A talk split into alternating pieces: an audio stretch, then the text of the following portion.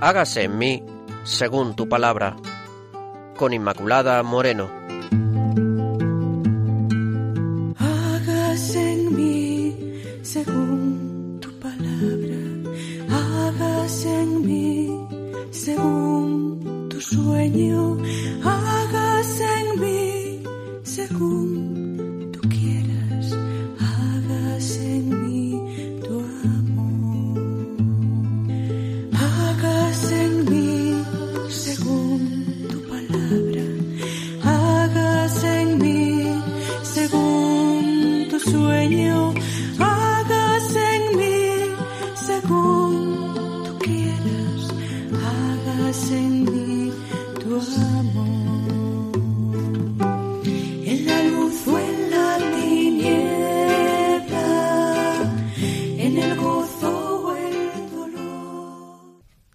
Oyentes de Radio María, bienvenidos al programa Hágase en mí según tu palabra. Ya saben que estamos con todos ustedes Marisa López, Carlos Rey y quien les habla Inmaculada Moreno. Claves para leer la Biblia.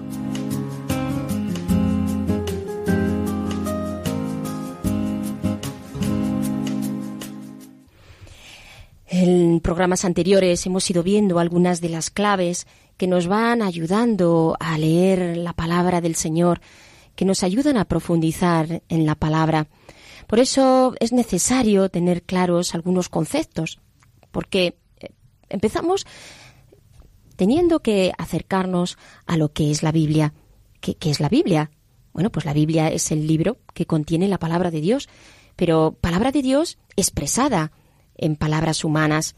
Por supuesto que la Biblia es una gran obra literaria, porque es un libro único, es un libro inagotable, es un libro inigualable, donde se encuentra todo lo que se refiere a Dios y lo que se refiere al hombre. Además, tengamos también en cuenta que es la obra más editada, la obra más vendida, más leída, más estudiada de cuantas se han escrito. En fin, es el libro que más ha contribuido a configurar, desde luego, la cultura occidental. ¿De dónde viene el término Biblia? Pues el término Biblia procede del griego y significa etimológicamente libros. Eh, La Iglesia griega es la que utilizaba este plural para designar la colección completa de las escrituras sagradas. Y ya desde los comienzos del cristianismo, la Biblia pues ha sido la base de la vida espiritual, de la predicación y de las enseñanzas de la doctrina cristiana.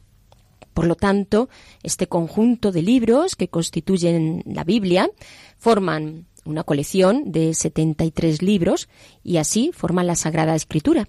Sabemos que la Sagrada Escritura tiene dos partes muy bien diferenciadas, el Antiguo Testamento y el Nuevo Testamento.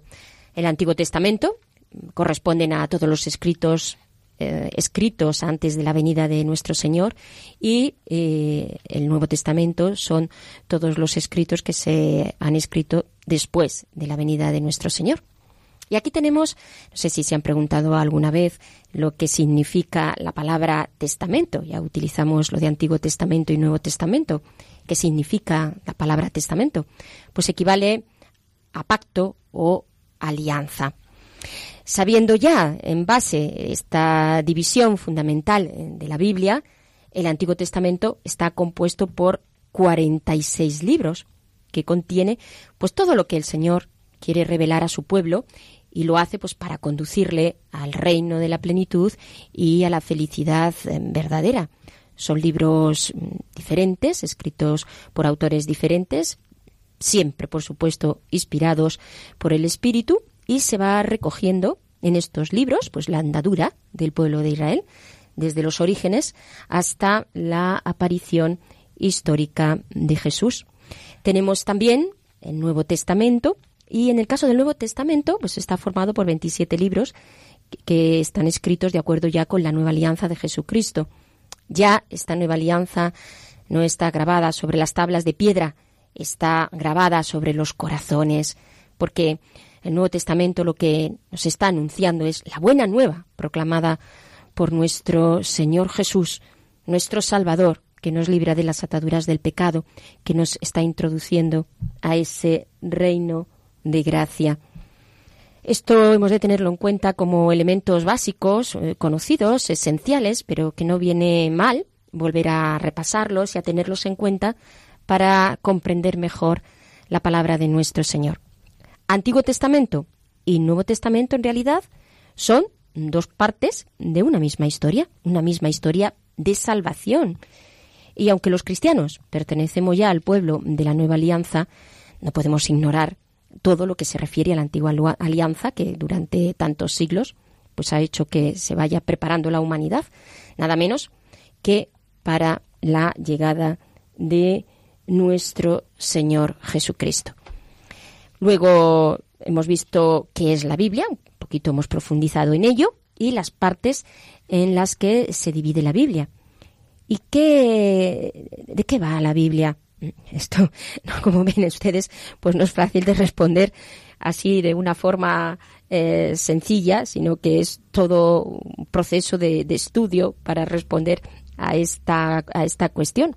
Pero contiene la revelación divina, si queremos decir una, una frase clave para introducirnos en este, en este tema. Claro, Dios se revela en la Biblia y este es un hecho central y uno de los misterios fundamentales de nuestra fe, de la religión cristiana. ¿Por qué? Porque se nos presenta como originada y fundada en una revelación que es histórica. ¿Por qué Dios se revela? Pues porque Dios es misterio. Dios es misterio. Si Dios no fuese misterio, no habría necesidad de revelación alguna. El término revelación significa literalmente quitar el velo, algo que está oculto, entonces se quita el velo para que se revele aquello que estaba oculto. Por ejemplo, ¿no? en fotografía, si se revela unos clichés o en periodismo se revela algo, se revela pues una noticia. En fin, son algunas de las aplicaciones que podemos hacer en relación a, este, a este término. ¿Qué quiere decir aplicado a lo que significa esta revelación de Dios? Quiere decir la manifestación que Dios hace a los hombres de su propio ser y de todas las verdades que son necesarias y convenientes para la salvación. O dicho de otro modo, la revelación divina es un hablar Dios a los hombres. ¿Por qué? Porque Dios sale al encuentro del hombre, porque Dios se da a conocer al hombre. Y esto lo hace de dos maneras, una natural y otra sobrenatural. La primera se produce a través de las criaturas y por ellas el hombre, pues mediante su inteligencia, puede conocer a Dios con certeza a partir de las criaturas. Y la segunda viene directamente de Dios, es decir, como el hombre no puede alcanzar este tipo de conocimiento, entonces Dios da al hombre este tipo de conocimiento que llamamos sobrenatural. Y este conocimiento es el que Dios nos revela. Por eso, ese misterio que es Dios, Dios se revela al hombre desde este plan de salvación para todos los hombres y nos lleva, por lo tanto, a esa comprensión interna, quiero decir, de que Dios es Padre, Hijo y Espíritu Santo. Y entonces, mm, en este misterio, como estamos viendo, pues desde luego, es un misterio de amor, porque si podemos definir la Biblia de alguna manera, pues eh, podemos decir que es una carta de amor de Dios al hombre, por eso sella siempre con esta palabra de alianza, y es la alianza y el amor la que está presente eh, en toda la Biblia, podemos también decir, o preguntarnos, bueno, ¿y por qué se reveló Dios al hombre? ¿Por qué? Pues porque quiso, porque nos ama, para darse a conocer de un modo gratuito, para invitarnos a estar en esta comunión con Él a través de una relación de amistad. Sí, este, esta es la grandeza de nuestro Señor, como dice de Iberbun, la constitución de Iberbun del Concilio Vaticano II, en el punto 6. El Dios invisible, movido de amor, habla a los hombres como amigo, trata con ellos para invitarlos y recibirlos en su compañía. Por tanto, la revelación divina es un gran regalo, es un don inmerecido, es esa sorpresa del amor de Dios, Es ese diálogo amoroso que establece Dios con el hombre, es esa conversación de Dios con el hombre, que en realidad es la Biblia.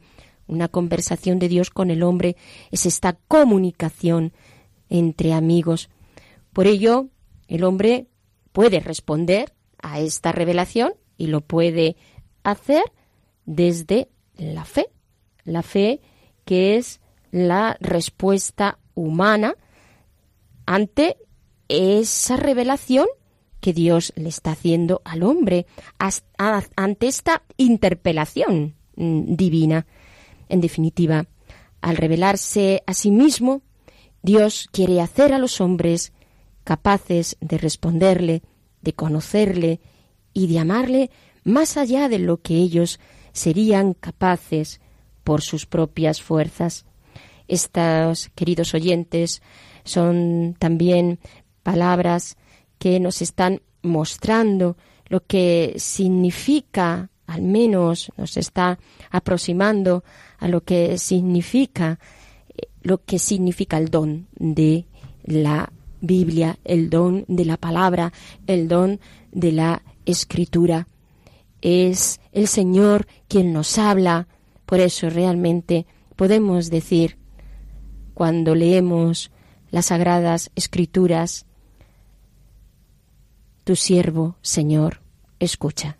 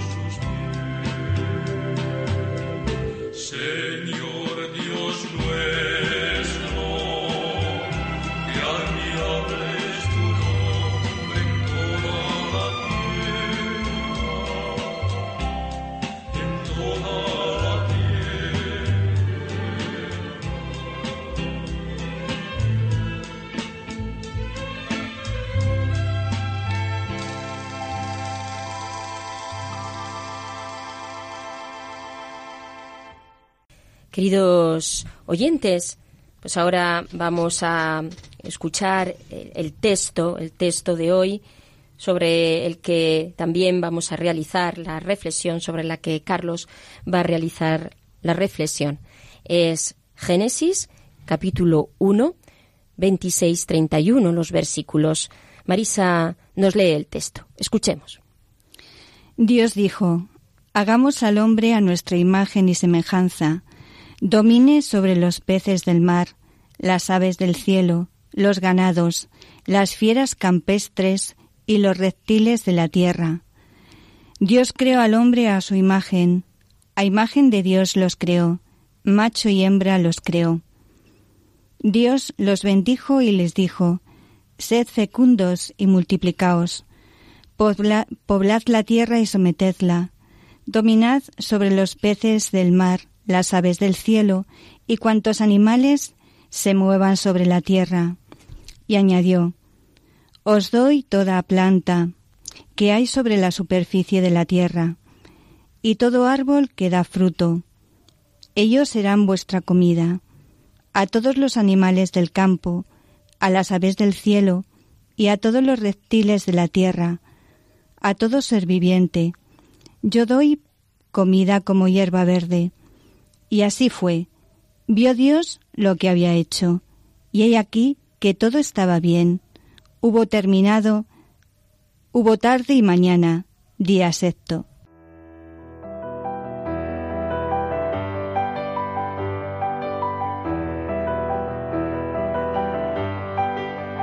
Dios al encuentro del hombre.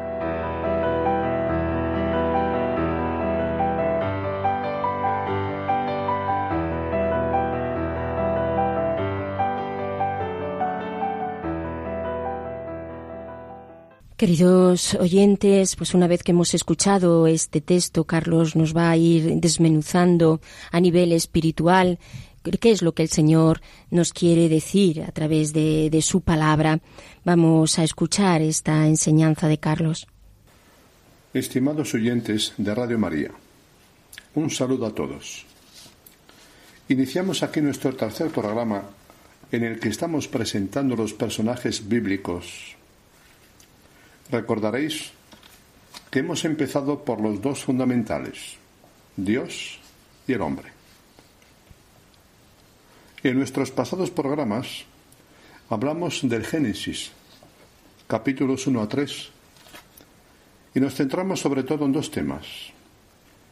Primero, en la creación del mundo, como una cascada de dones de Dios en favor del hombre. Segundo, en el contexto del hombre bíblico, el autor, en el cual escribió el texto del que estamos hablando. Un contexto de sufrimiento, de exilio, de desesperación, de desconfianza incluso en Dios. Empezamos este tercer programa que estará centrado en Dios en cuál es la visión que el hombre bíblico, autor de Génesis, ahora específicamente uno, nos da de Dios, de la creación y del ser humano. La creación, según el autor, tiene algo de extraordinario o inexplicable.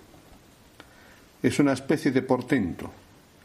En vez de la nada tenemos el ser. En vez de lo caótico y el vacío tenemos un mundo ordenado. Es algo grandioso, prodigioso. En vez de muerte, hay vida.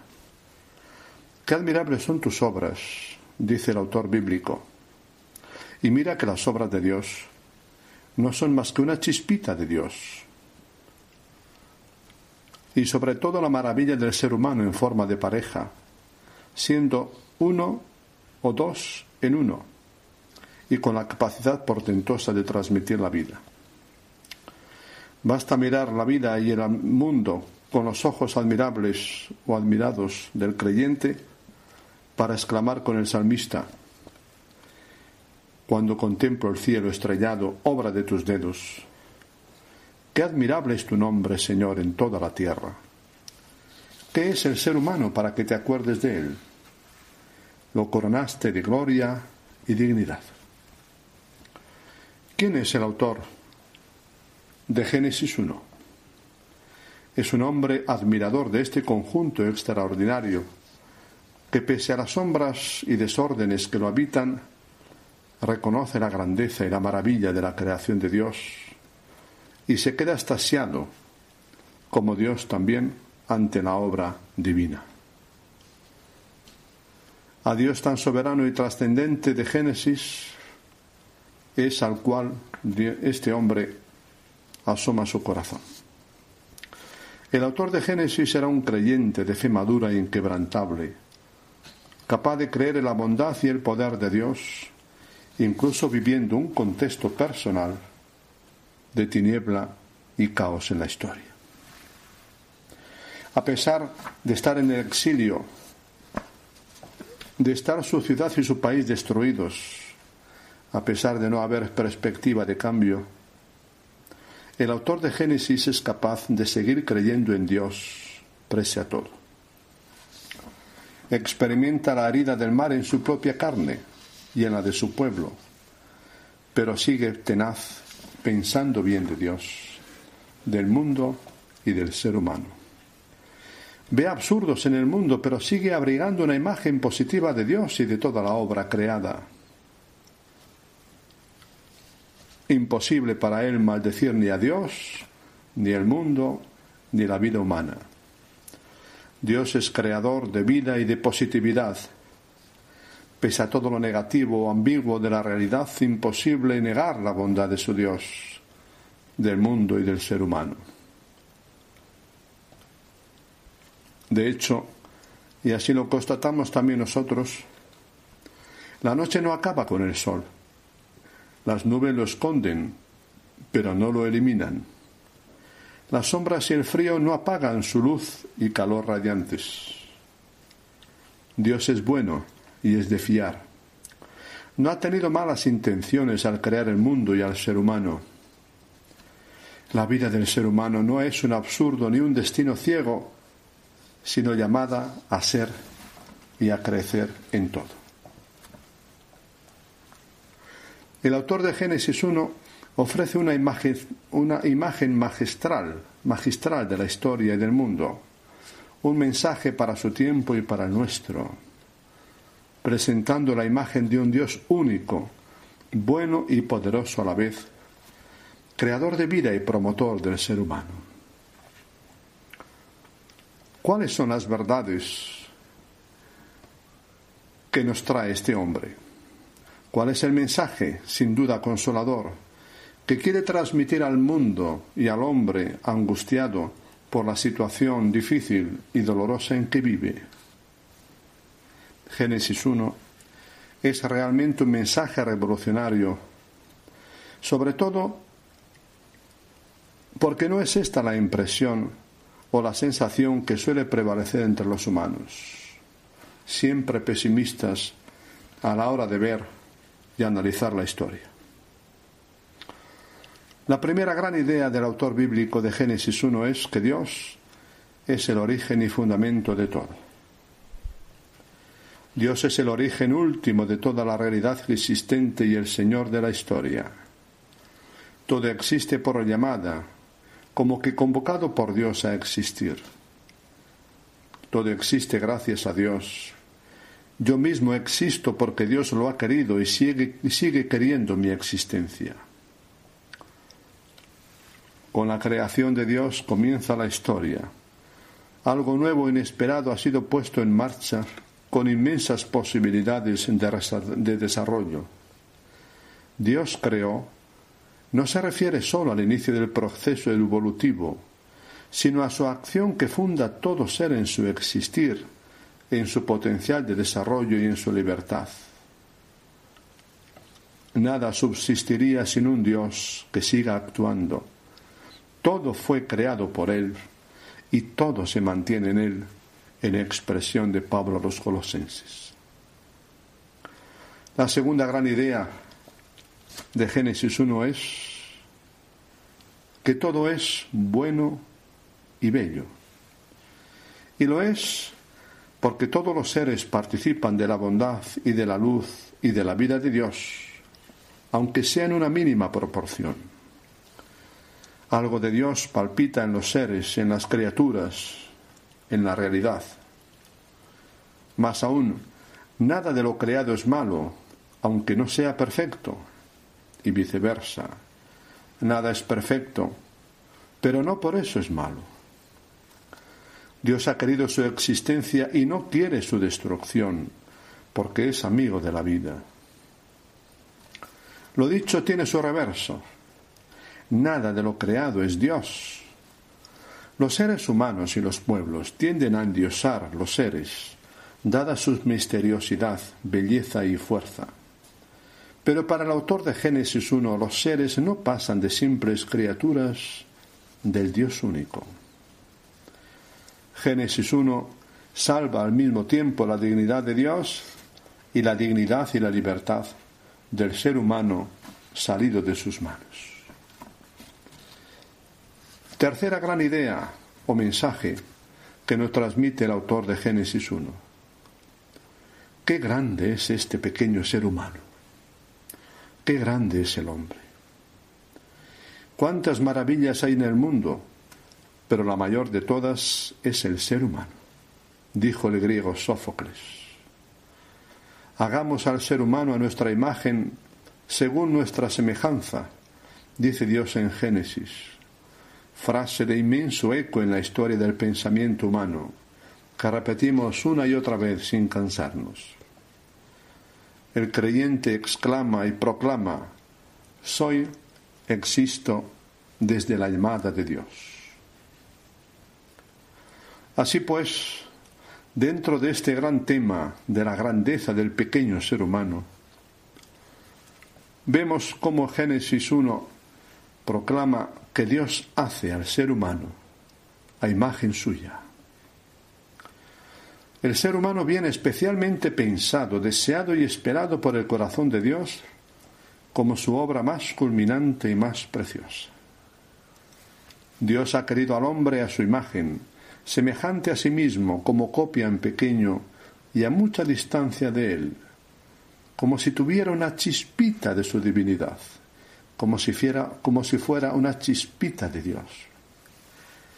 A diferencia de los animales, de quien se nos dice que fueron creados según sus especies, el hombre participa de la gloria de Dios, de su grandeza, belleza y dignidad divinas. He aquí la fuente última de los derechos y deberes del hombre y mujer de todos los tiempos, razas y culturas. Todos somos iguales y todos somos sagrados e inalienables. Posteriormente el ser humano reconocerá esto y proclamará los derechos humanos. Pero mucho, muchísimo antes la Biblia ya había dicho y hablado de la dignidad del hombre como criatura, obra de Dios como Dios mismo, el ser humano es un ser personal que ama y piensa, conoce y decide, proyecta y crea, y libre y responsable de los demás seres, capaz de penetrar en sus entrañas, de vivir en diálogo y comunión con los mismos. Más aún, es un ser finito pero abierto al infinito, un Dios personal, abierto al yo de Dios llamado a escuchar su palabra y a responderle hasta vivir en comunión con Él. Además, Dios nos ha creado creadores, en una feliz expresión de Tidar de Chardin. El ser humano es creador, participa de la tarea creadora y responsable de Dios. El Dios de la Biblia no le da nada hecho, artes y técnicas, construcciones y ciudades, cultura, leyes. Es el ser humano el que debe hacerse cargo de todo con autonomía, creatividad y poder de decisión. El ser humano se siente empujado a hacer progresar todas las cosas, desde la conquista del fuego y el uso de la piedra hasta los extraordinarios y complejos aparatos modernos. Con él está abierta la puerta a las ciencias y técnicas, al arte y a la cultura, a la ética y a la religión. Admirable este minúsculo polvillo perdido en la inmensidad del cosmos. El creyente mira al hombre y lo ve nada menos que semejante a Dios, como reflejo suyo, al que le ha confiado la tarea de llegar a más de lo que es y de hacer crecer todas las cosas. La imagen de Dios que nos da la Biblia en este texto es alguien que se fía del ser humano. Y esto es muy serio. O Dios es un ingenuo, optimista perdido y loco, o es tan Dios que se permite correr el riesgo de hacerle libre al ser humano y ponerle a cargo de todo, con la posibilidad real de que estropee y manche su obra. El autor de Génesis 1 conoce el carácter dramático de la historia y con todo proclama la grandeza de Dios y la grandeza del ser humano. El autor bíblico proclama un Dios tan Dios que es audaz como nadie. Puede permitirse el riesgo de hacer libre al ser humano y confiarle todo con todas las consecuencias. Dios crea al hombre, hombre y mujer. A semejanza de Dios lo creó hombre y mujer lo creó. Una frase sin duda revolucionaria, casi inimaginable hace tantos siglos e incluso hoy en día. En este texto bíblico los dos sexos son radicalmente iguales en lo esencial. Ambos reflejan la imagen de Dios. Dios ha querido la condición sexuada bipolar del ser humano, hombre y mujer, como la mejor imagen de sí, otra chispita de divinidad en el ser humano. El ser humano está llamado a ser fuente de vida y amor, eso que es Dios, eso mismo que es Dios por encima de todo. El ser humano llamado a ser como Dios, a hacer lo mismo que Dios, a dar vida, a comunicarla aumentarla. La mejor imagen de Dios viviente es esta pareja de dos humanos iguales en su dignidad, llamados a generar vida. Maravillosa capacidad de vivir la comunión recíproca y de engendrar seres. Pero, ¿a cuánto está llamado el ser humano? Todo lo dicho solo es para una breve existencia de pocas décadas de años.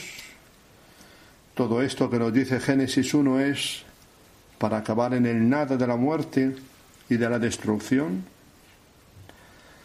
¿Cuál ha sido el sueño de Dios respecto a su criatura preferida? El hagamos al ser humano a nuestra imagen y semejanza no entraña una medida del ser humano que lo sobrepasa no contiene en sí misma algo más o mucho más que aquello que las propias palabras expresan. El ser humano es limitado y contingente, más aún, indigente y inacabado. Como tal, sin embargo, barrunta lo infinito y aspira a la eternidad, a la condición plena de Dios no es Dios, pero se siente impelido a ser más de lo que es y de lo que se experimenta a sí mismo. Está afectado por condicionamientos biológicos, psicológicos, histórico-culturales, cósmicos, pero no puede apagar el anhelo de ser más y ser algo diferente, de colmarse en una plenitud que constantemente ansía, aunque no consiga alcanzar por sí mismo. Génesis 1 presenta al hombre como el sueño de Dios en el momento mismo de la creación del ser humano. Dios, dirá Jesús posteriormente, es Dios de vivos, no de muertos. Lo inimaginable y irrealizable para el ser humano, Dios lo hará. Seréis dioses, dice Juan. Sueños de Dios que solo Dios los puede realizar por caminos suyos y a su tiempo. Concluyendo esta breve presentación. Génesis 1 es una página honda, rica y sugerente. Es una página de fe, escrita para nuestro corazón. Nos asoma lo que hay de misterioso e insondable en el universo y en la existencia humana y nos pone confiados ante Dios. En síntesis, Génesis 1 es, en primer lugar, una confesión de fe en la bondad y omnipotencia de Dios, único e incomparable, de donde viene como fuente la vida de todo ser y toda vida. Es también una afirmación de la confianza que el Dios creador ha depositado en el ser humano, responsabilizándolo de la tierra. El cielo pertenece al Señor, la vida se la ha dado a los humanos.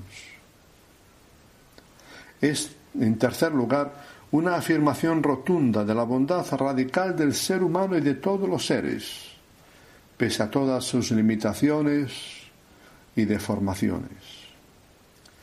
Es una página de fe y de esperanza en el ser humano y en la historia, pese a todo lo que hay de amenazante y hasta de horrendo en ellos. Página de aliento y de optimismo contra todas las tentaciones de pesimismo que experimentamos los humanos. Y por último, es una invitación vital a la gratitud, a la alabanza y a la confianza en el Dios Creador, así como al compromiso humano por la vida la justicia y el entorno natural. Es una página genial, no solo en cómo ha sido escrita, sino sobre todo en el mensaje que trae. Una visión enormemente positiva, alegre y esperanzada del ser humano y del futuro, en una realidad, como dijimos en el primer y segundo programas, realmente difícil y contradictoria. Mis queridos oyentes de Radio María, nos despedimos hoy por aquí. Ojalá aprovechéis y os sintáis gozosos al escuchar este mensaje de la palabra de Dios. Hasta la próxima.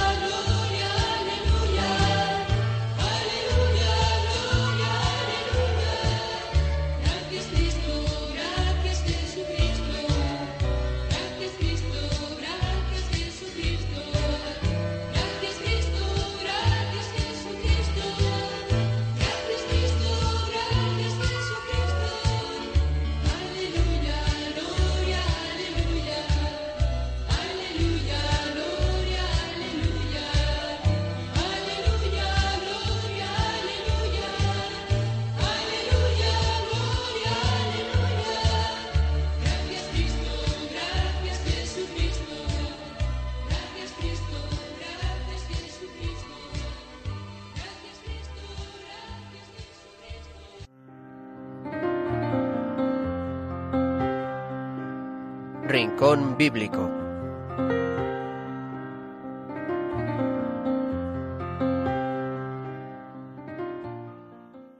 Bien, queridos oyentes, pues vamos ahora a mm, empezar con este rincón bíblico, que ya saben ustedes como ya ha sido acostumbrado, nos venimos siendo acostumbrados en los, en los anteriores programas, que Marisa hoy nos va a, presentar ante este, este tema de hoy, esta grandeza mm. del ser humano, ¿no? Recordemos lo del Salmo 8.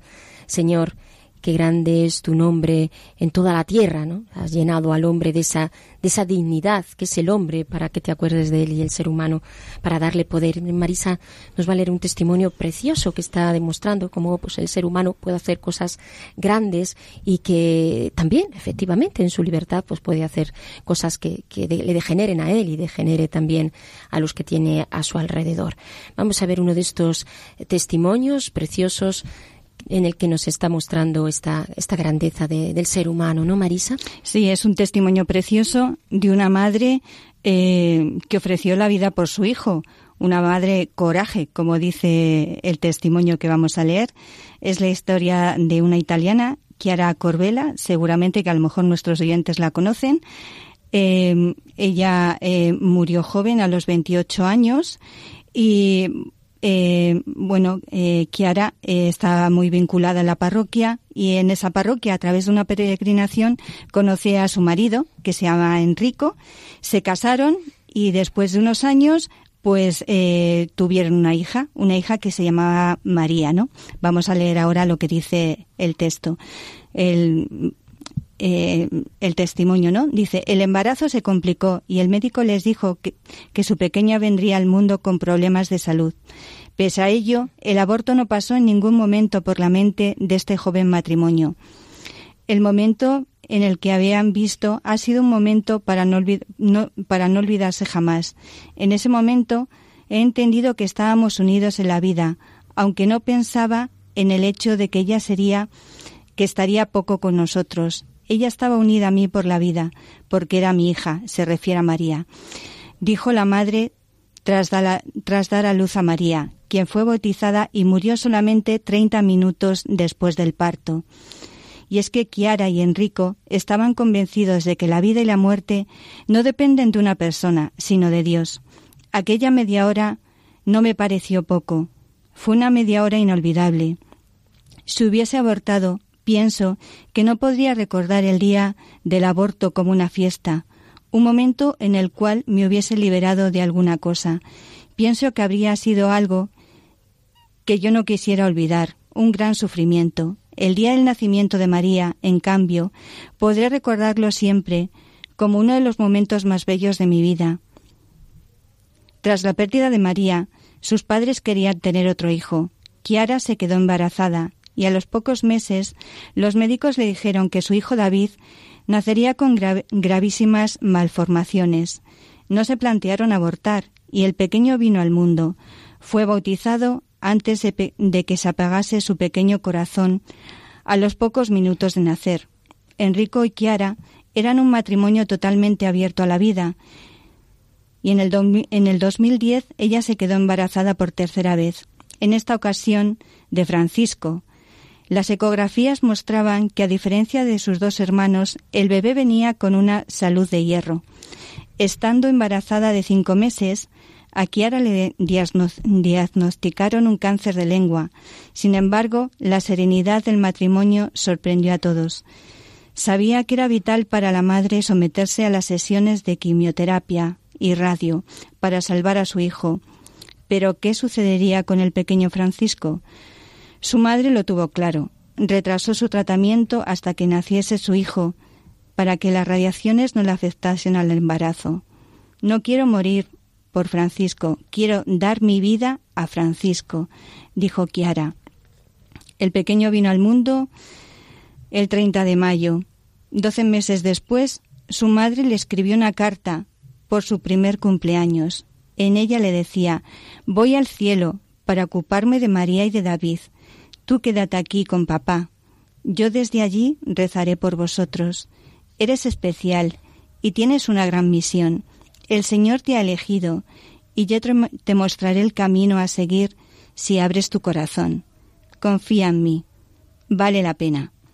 Mamá además dejó escritas unas letras a su marido donde le pedía que no estuviese triste, ya que ahora yo voy allí para cuidar a María y David. Tú quédate aquí y cuida bien de Francisco. un niño totalmente sano gracias a la entrega de su madre, quien inició sus sesiones contra el cáncer con cuatro meses de retraso. Eso la debilitó mucho e hizo que perdiese la vista de su ojo derecho, pero siempre tuvo presente que lo había hecho por amor, y eso le daba felicidad en medio del dolor físico, una felicidad que supo mostrar con una sonrisa de oreja a oreja, con un brillo especial en su mirada. A veces incluso se sentía con fuerzas para bromear e ironizar sobre su muerte. Chiara murió rodeada de sus amigos y familiares. el último mensaje del móvil se lo envió a un sacerdote de su parroquia. En él decía una escueta pero profunda frase Estamos con las linternas encendidas, esperando al esposo. Desde luego es impresionante este, este testimonio. Qué bonito. Además, hoy en eh, día es justo. Donde parece que la vida no tiene, no tiene valor. No, tiene, sí, sí. Se da la, vida del que se está gestando y, y la suya misma, porque incluso eh, ella con esa perspectiva de fe que tiene de, mirar al, cielo y decir no es que eh, aunque yo aquí de la vida mi vida está mirando al cielo no está mirando a la eternidad está mirando a, al más allá y además es que ella ofrece su vida o sea como mm. diciendo yo sé que voy a dar vida a mi hijo yo sé que le voy a dar lo mejor que tengo yo sé que esa dignidad eh, de ser personita no no se la voy a quitar al contrario es como eso el ofrecimiento de una madre la madre coral que dice al principio, ¿no? Pero qué bonito, incluso los dos hijos que nacen antes, uno de media hora y otro de 20 minutos, de unos minutos, ella quiere que nazcan porque son personas, es que Dios los ha querido y quiere eh, que existan en, en, este momento, ¿no?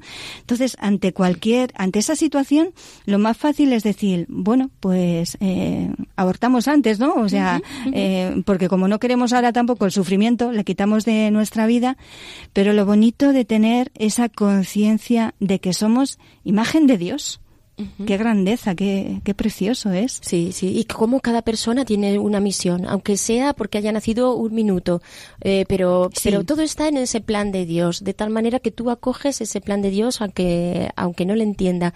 Ya esas personas han, cumplido su misión, porque en realidad esos niños son santos, son santos que están con el Señor, que están en, como, como, como esta, esta madre, claro, ¿no? Claro. Entonces en realidad es un cúmulo de gracias, mm. donde muchos ven un cúmulo de, de desgracias. De gracias, claro. es un cúmulo de gracias cuando te abres a, Claro, desde la cruz, por supuesto, porque estamos hablando aquí, pero desde la cruz. Es realmente la palabra, como decimos en nuestro programa, ¿verdad, Marisa?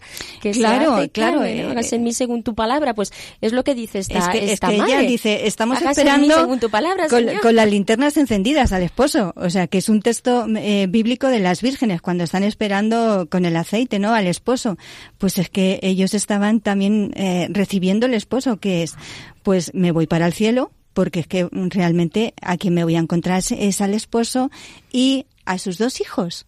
O sea, me voy para estar con ellos y le dice eh, en la carta al pequeño, tú quédate ahí con papá para cuidaros, ¿no? Y yo me voy con, con los hermanitos. ¿Qué dimensión eh, de cielo y qué dimensión de eternidad y, también de, de, vida, de vida eterna, ¿no? Cuando nosotros aquí parece que esa vida que nos da Dios, esa grandeza, con la muerte ya se acaba todo. Y es que es todo lo contrario. Empieza la vida eterna. Es claro, una, la visión, lo que es la fe, nos da una visión tan amplia y tan grande. En realidad, cuando se tiene esa visión opaca, es una visión reducida del ser humano, es una visión, una visión empequeñecida. Cuando uno pues solamente ve lo que es el sufrimiento y no ve más allá de ahí, es una visión empequeñecida de lo que tú mismo eres y de lo que es el otro. Tú proyectas en el otro esa visión estrecha, pequeña, miope, ¿no? Claro. La visión que Dios nos da de, de lo que nosotros somos es tan grande, tan amplia, eh, que claro, como decía Dave ¿no? Como dice Dave pues es el hombre el que tiene que responder ahí a esta revelación de lo que es el ser humano desde, desde la fe. Pero la pena, la, pena que da a veces es eh, los hombres eh, no saben que son creados en relación con su creador. No han descubierto que realmente tienen esa grandeza. Eh, y, a veces puede, podemos encontrarnos con personas como muertos vivientes, ¿no? Porque realmente no han descubierto lo que son son hijos de Dios con esa imagen que Dios ha puesto dentro de ellos, entonces se, están perdiendo realmente a los que están llamados. y, y, por eso me parece que ahora mismo hay tanto descarte de la persona, como dice nuestro Papa Francisco, ¿no? Eh, tan descartados todos que, que, no sabemos reconocer a la persona como persona y como más allá de la persona, que es eh, lo que hace tener la, la, dignidad que nos da Dios. Efectivamente, ¿no? Porque a, a quien miramos como, como el, la persona en toda su grandeza, pues es, es a Jesucristo y ahí se nos manifiesta lo que es el misterio del ser humano. Pues queridos oyentes, con este testimonio tenemos que, finalizar ya el programa de hoy. Les agradecemos muchísimo su atención y les recuerdo que pueden ustedes ponerse en contacto con nosotros pues para, quien, para cualquier consulta, cualquier aclaración, para todo lo que ustedes deseen en el correo hágase en mí según tu palabra arroba radiomaria.es. Un saludo para todos ustedes y gracias.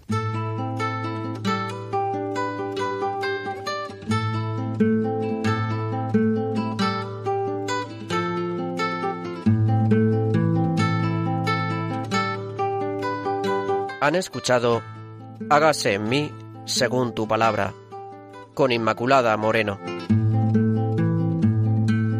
Hágase en mí según tu palabra, hágase en mí según tu sueño, hágase en mí según